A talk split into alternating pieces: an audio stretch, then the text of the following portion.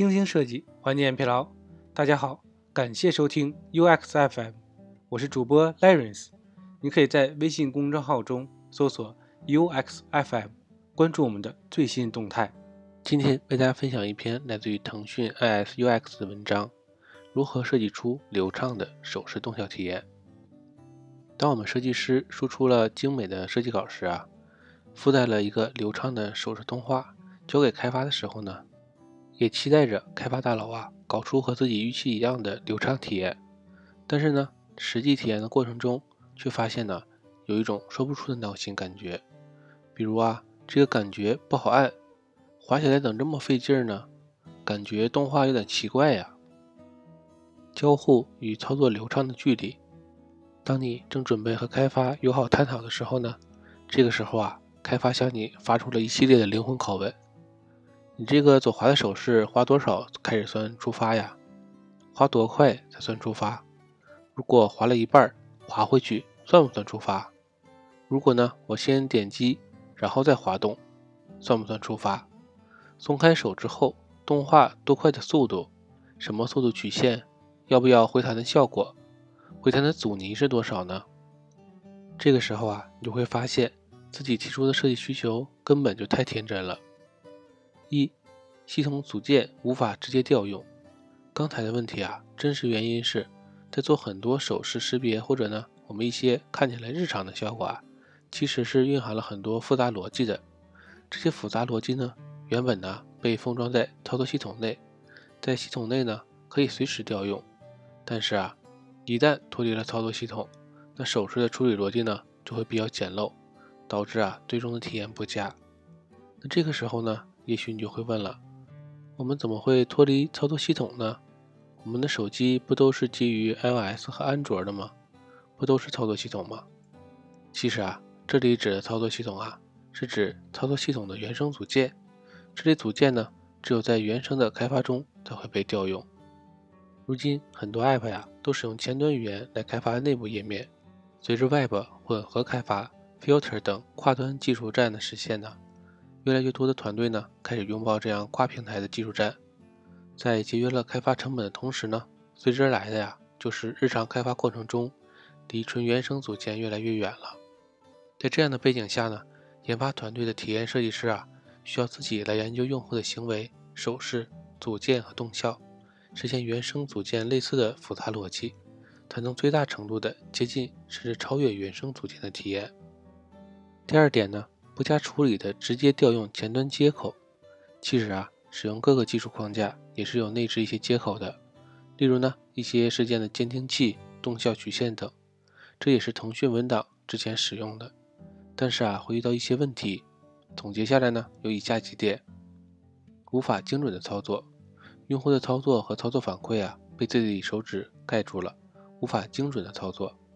手势识别的误触，同一个热区呢，支持了多个手势，可是用户实操的时候，手势动作呀又没那么标准，导致呢用户误触其他的手势了。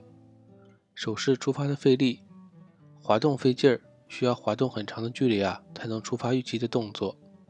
动画不流畅，各个技术框架呢自带的动画曲线呢。和差值器啊参量不齐，体验不统一且不流畅。第三点呢是系统组件背后的复杂逻辑。对于原生组件呢，我们习以为常，系统控件和手势设计里面蕴含的智慧啊，远比我想象的更多。举个简单的例子，iOS 系统的首页，它可以支持横竖各个方向的滑动，并且呢，在触发一个方向的手势之后呢。就无法再触发其他手势了。但是啊，这里有个问题，手指和平时演示的不太一样，就是呢，手指贴合屏幕的时候啊，手指与屏幕的贴合面并不是均匀向四周扩散的，而是啊向下的扩散，而更大一些。对于触摸的中心点，在触摸的过程中呢，也会向下的一个偏移。如果啊直接识别，这个偏移直接被识别向下滑动。那么呀，就无法触发左右滑动的手势了。例如呢，在 iOS 内，手势识别有一个专门的接口来识别，这个接口呢会在识 PX 内预先判定手势移动的方向和距离，再对具体触发的手势做定义。所以呀，你就会发现，如果在 iOS 桌面上轻微的向左右滑动，桌面呢是不会有任何响应的，就是因为在十 pt 内，系统啊还无法确定手势的方向。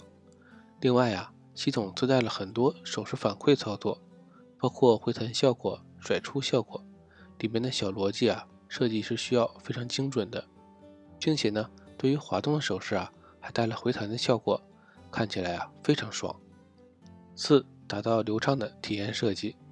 腾讯文档呢是基于 Web 和 Filter 的应用，并且呢接管了很多原生系统的能力，包括排版能力、光标选区能力、拖动能力等。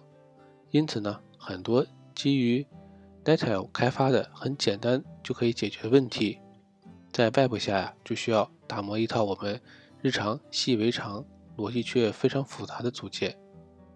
第二部分。精准且适应性的规则。由于腾讯文档啊是基于 Web 的应用，接管了很多原生系统的能力，所以啊不能使用系统的，也不能使用系统的选区光标能力。如果是简单的使用前端操作监听器呢，那会要求用户啊使用极其标准的手势操作才能触发，否则呀就会触发失败。因此呢，需要设计更精准且适应性的规则，来包容用户。不是那么标准的实操手势，需要帮助用户啊，在粗糙的操作手势下呢，猜测用户的原图，并精准的完成操作。一常用手势的进阶定义，可能啊，你以为手势操作并不常用，其实啊，并不是的。一个单击，一个双击，其实本质上啊，都是手势。不过呢，很多人都会认为，按说呀，这些操作都是有原生监听器的，不需要再去定义。但是，其实如果不做一些进阶定义啊，就会出现操作不灵敏的问题。例如下面这个问题，在很多安卓手机上呢，或者呀我们自己的腾讯文档里，时常啊会遇到一个问题，就是原本以为双击文本区域可以选中文字，可是啊却发现这个双击啊成了一个玄学的事件。双击有时生效，是有时啊不生效。理想的双击大概呀是这样的。是需要两次有效的 tap 实践。这个 bug 呢，让我们定位一下，让我们还原一下事情的经过。找寻原因，原来呀，是因为双击其中一下稍微偏移了一些，拖动了光标，导致呢系统判断是一次 tap，一次 drag 的行为，这样呢就没有办法触发双击行为了。解决方法呢也很简单，把 10px 偏移距离内的滑动啊。都判断为点击行为就可以了。从这里看呢，我们其实需要做的呀，就是规范点击这个手势的定义。因为原来系统自带的定义容易造成误操作，而且呢，手指贴上屏幕的时候啊，都会产生轻微的位移，或者呢，一不小心滑动了页面，或者呀，不小心拖动了光标，导致手势识别的不灵敏。原定义点击，并且在五十毫秒内。远处松手需要重新定义为点击，并在五十毫秒内在十 px 以内松手。另外啊，文档移动端呢也定义了一系列的进阶手势操作。在这样对手势进阶定义后呢，操作呀可以被更精准的和智能的判断。这样定义啊，在写在设计规范中啊，包括了单击、双击、长按和拖拽。第二呢，就是光标拖动。长按选中，腾讯文档整个文本编辑区域啊，都是使用 Kevins 实现的，由前端自主控制渲染，因此啊，选区光标就无法直接使用系统能力，需要设计师啊来设计一套选区光标，并且呢，支持系统的各种选区光标的手势。由于腾讯文档的光标选区啊是非常基础的编辑组件，这个组件呢，在一般的产品中都是直接复用系统组件，但是呢。在腾讯文档中啊，就需要重新去考虑光标组件。首先有个需求，光标啊是可以在文本中快速拖动的。我们呢经常会遇到拖动行为，无论是光标拖动还是长按选中，我们呢都希望能够清楚的看到光标的位置。所以呢，我们在用户拖动光标和选区的时候啊，会拖动的组件放大一点五倍，使用户啊可以看到拖动的效果。如果用户想要精准的控制光标，首先呢，要让用户完整的看到光标。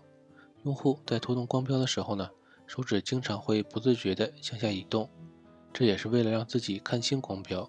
这个时候啊，我们不应该把这个移动啊当做是把光标向下移动一行，光标本身呢不应该跟随向下，应该啊只在同一行，并且呢只响应左右移动。但是呢，当我向下拖拽更多的距离时候啊，光标就应该一直保持在手的上方。确保用户可以精准的操作。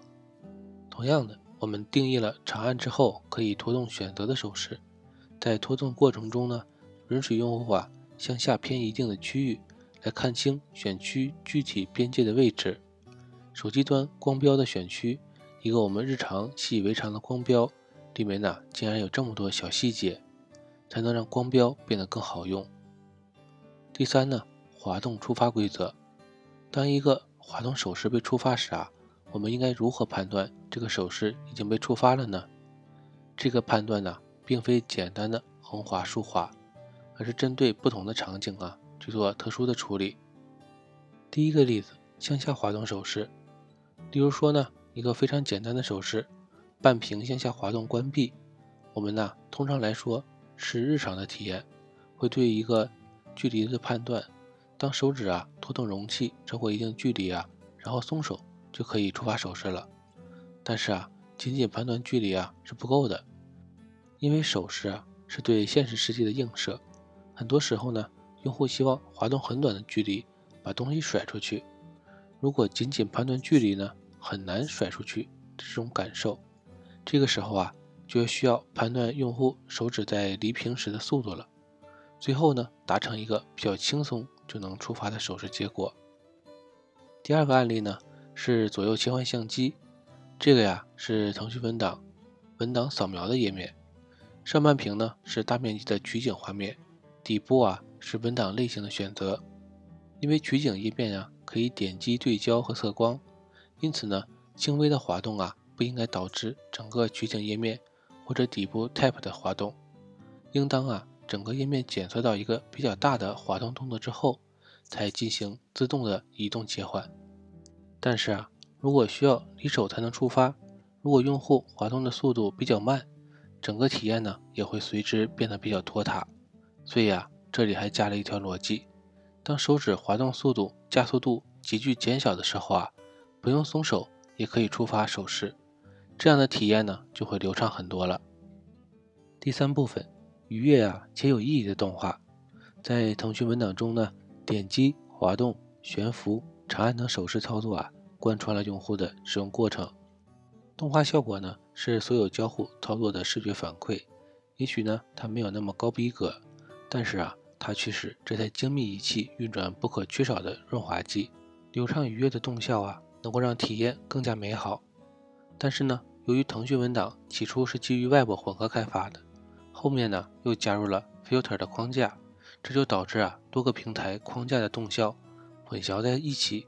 在这个背景下呢，设计师们呢就需要从多方面的重新梳理并且定义动画的基础规则。第一呢是自然流畅，自然流畅呢是腾讯文档内所有动效运行的基础原则。由于腾讯文档呢是基于 Web、filter 等多框架混合开发应用的。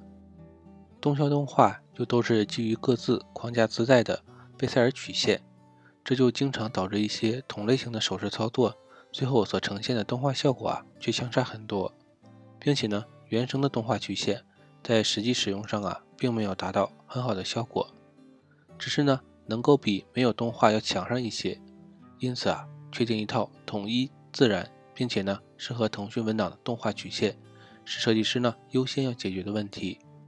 为此啊，我们根据动画使用的场景呢，定义出了四种标准的曲线，同时呢，输出给开发同学作为标准可调用的曲线。缓动，缓动曲线呢，应用的场景最为广泛，也是腾讯文档默认的曲线。相对于传统的 Web 端或者 Filter 框架内的默认曲线呢，腾讯文档的缓动曲线呢，开始时会比较迅速，这样呢，能给用户及时的反馈，高效运行的感受。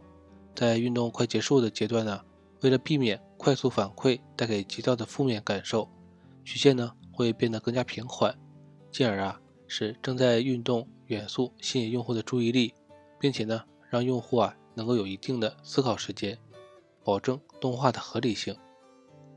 缓冲动画即减速曲线，运动元素呢在开始阶段时啊位移变化会很大，但是呢后面会越来越小。缓出曲线呢前期快速运动，不需要过多的让用户留意，在结束的时候呢逐渐减慢速度。让用户呢关注到其新的状态，用户就可以提前切入到定位寻找阶段。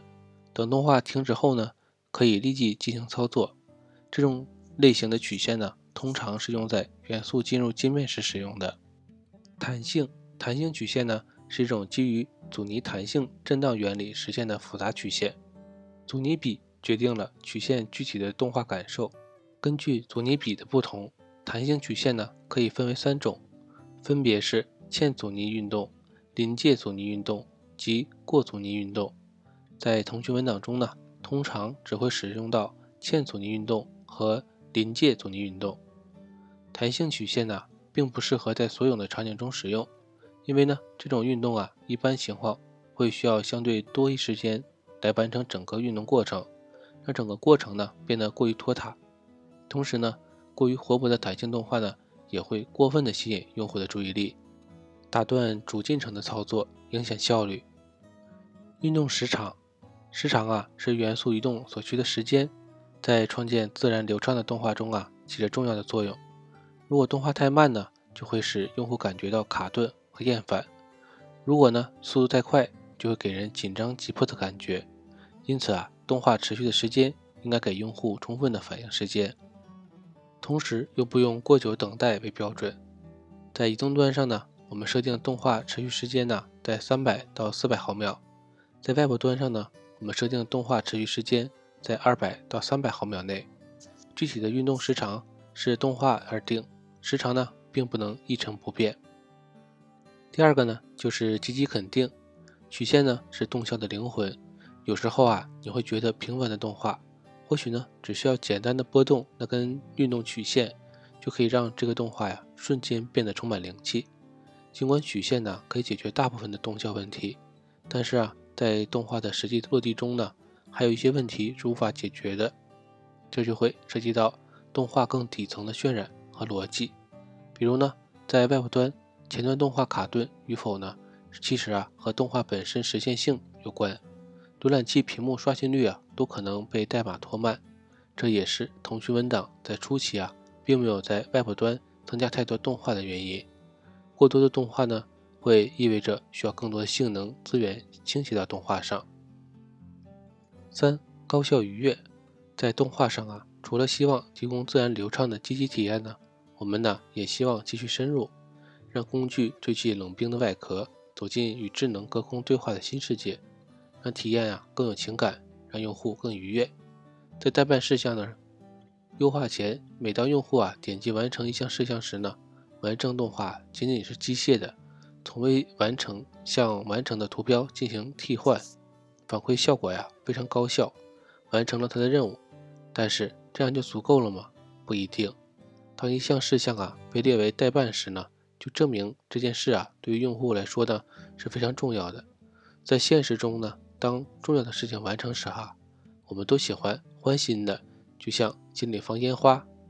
完成待办的时候呢，动画理应如此，让用户啊在完成的那一刻体验到烟花的绽放。最后呢，说一下关于流畅感的感受，总会有一些产品呢，或者是通用性的考虑，又或者呢是一些历史原因，或者是一些成本的考量，走上了非原生开发的路。